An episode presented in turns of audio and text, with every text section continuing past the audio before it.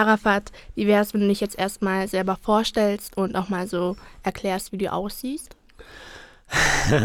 ja, okay. Also ich bin Arafat, Body Modification, also Body Art Künstler.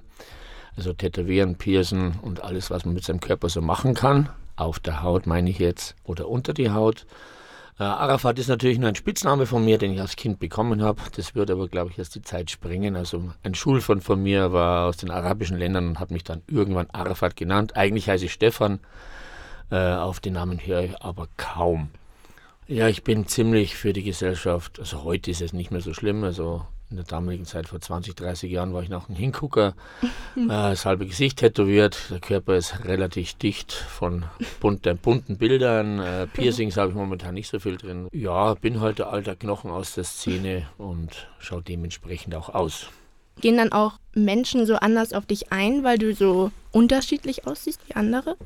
Ich sag mal, vor 20 Jahren ist es mir sehr stark aufgefallen, weil die Toleranz natürlich noch nicht so groß war. Ein Tattoo, auch im Gesichtsbereich, ist natürlich die ganzen Pop-Tiefen natürlich nicht mehr so spektakulär wie damals. Damals haben die Leute schon teilweise vor mir ausgespuckt, haben die Seiten gewechselt, haben ihre Handtaschen festgehalten, den Hund weggetan.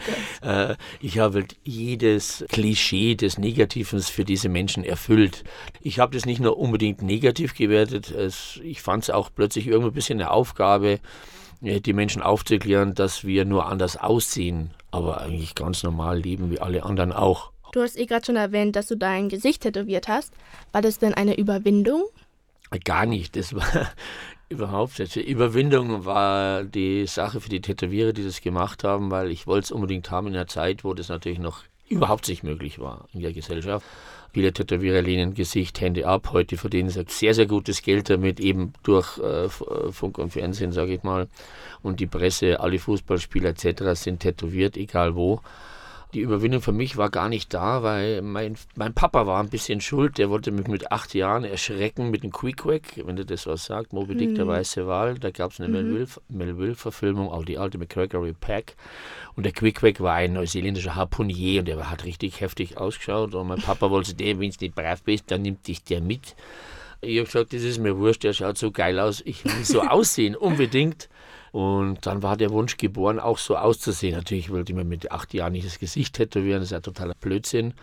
Aber es kam dann noch ein Film raus, Die letzte Kriegerin, und dann war bei mir der Knoten im Kopf geplatzt und da war eine Sucht da. Also bevor meine anderen Körperstellen fertig sind, muss mein Gesicht tätowiert werden.